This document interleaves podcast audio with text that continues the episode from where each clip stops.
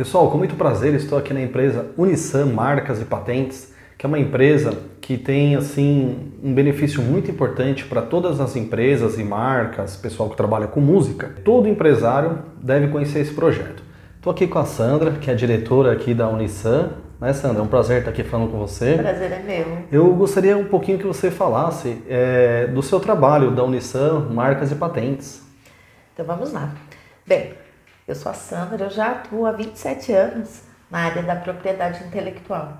Então, o que eu faço? Eu ajudo empresas a preservarem o seu maior patrimônio, que são suas, suas marcas, suas criações. Certo. Então, além dos registros de marcas, nós registramos patentes, direitos autorais, tudo ligado à área da propriedade intelectual. Criou a Unição Protege. Bacana. Então, assim, é, as empresas que criam um produto têm é, direito de patentear, como é uma inovação. E as marcas também funcionam assim? Porque eu penso, por exemplo, é, você cria uma marca, você tem todo um amor por essa marca, né? É, dedicação, às vezes muitos anos de trabalho ali, sábado, domingo, muito amor por aquilo. Caso você não registre, pode chegar outra pessoa e registrar na sua frente, né? Então, o que pode prejudicar a marca se você não registrar? Bem, você já disse tudo. A dedicação que a gente tem com a nossa marca, o tempo que a gente envolve, o desgaste que a gente tem ali, não só financeiro, porque montar uma empresa e, e criar uma marca, desenvolver essa marca, é, além de ser muito trabalhoso, é muito caro. A gente abre mão de muitas coisas, não só financeiro, mas emocional, familiar. Quantos encontros de família que você deixa de lado porque você está se dedicando à sua empresa. Sim. Então, a marca, tudo isso que ela representa, o amor que a gente dedica ali, eu, eu costumo dizer que é um amor que a gente tem por um filho, porque a nossa empresa é o nosso filho, né? Então, a gente tem um amor semelhante.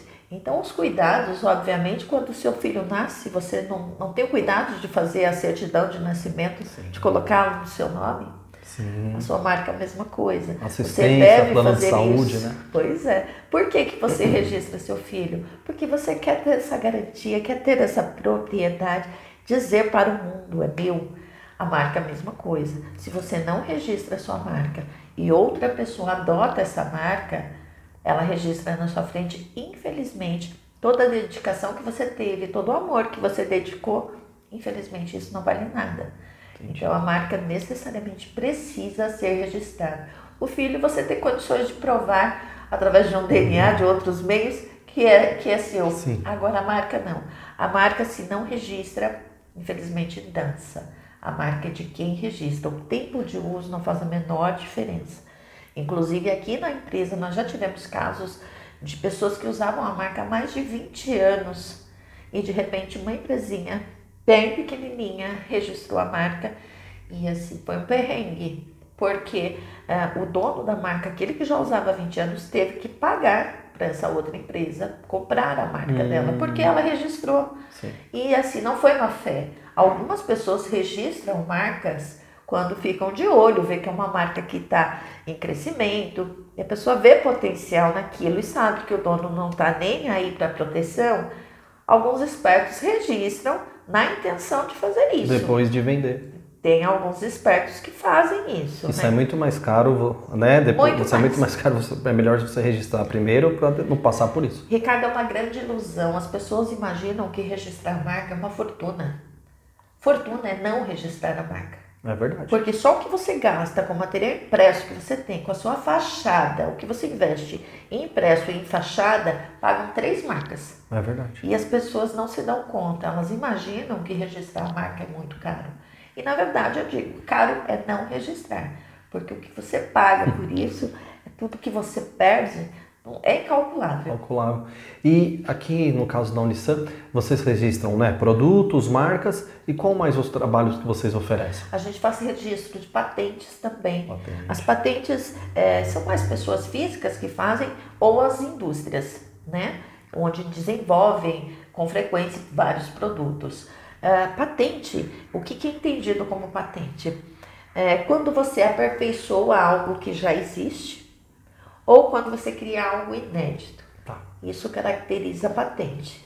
O desenho industrial não é uma patente, mas está dentro dessa mesma família, né, como uma propriedade, é, quando você faz um formato diferente de algo. Por exemplo, a gente tem um copo que, que, que, é, que é redondinho, a gente faz um copo quadrado. Continua sendo copo, a função é a mesma, porém ele tem um ornamento diferente, ele tem uma aparência diferente, que também cabe um registro, nesse caso é um desenho industrial.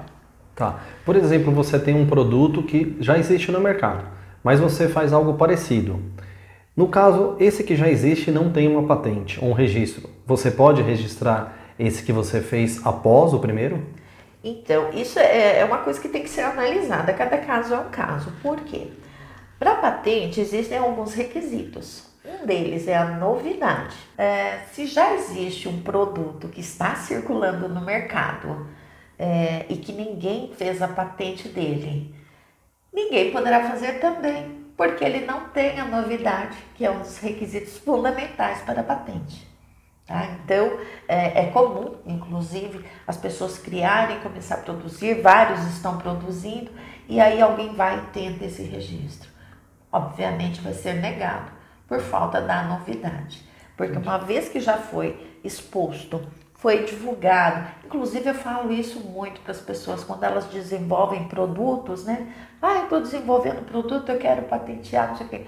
Legal, você já divulgou esse produto? Ah, então, eu postei no meu Instagram. Se postou no Instagram, esquece, não perde dinheiro, não vá registrar, porque vai ser negado. Não porque o INPI vai ver isso. Quem vai ver isso? Aquela pessoa que quer produzir também. É. Ela vai informar ao INPI que não existe novidade e aí morreu sua patente. Por isso que eu não estou na intenção de registrar é sigilo total, né? Sigilo total. E música? Como é que funciona o registro de música? É, a música já é outro órgão. A música é o direito autoral. Você pode registrar a música ou a obra completa, só a letra, só a partitura. É, não é o INPI que faz isso, né? O direito autoral, livro, desenhos, isso já é um outro órgão que é feito e que nós também atuamos. Bacana.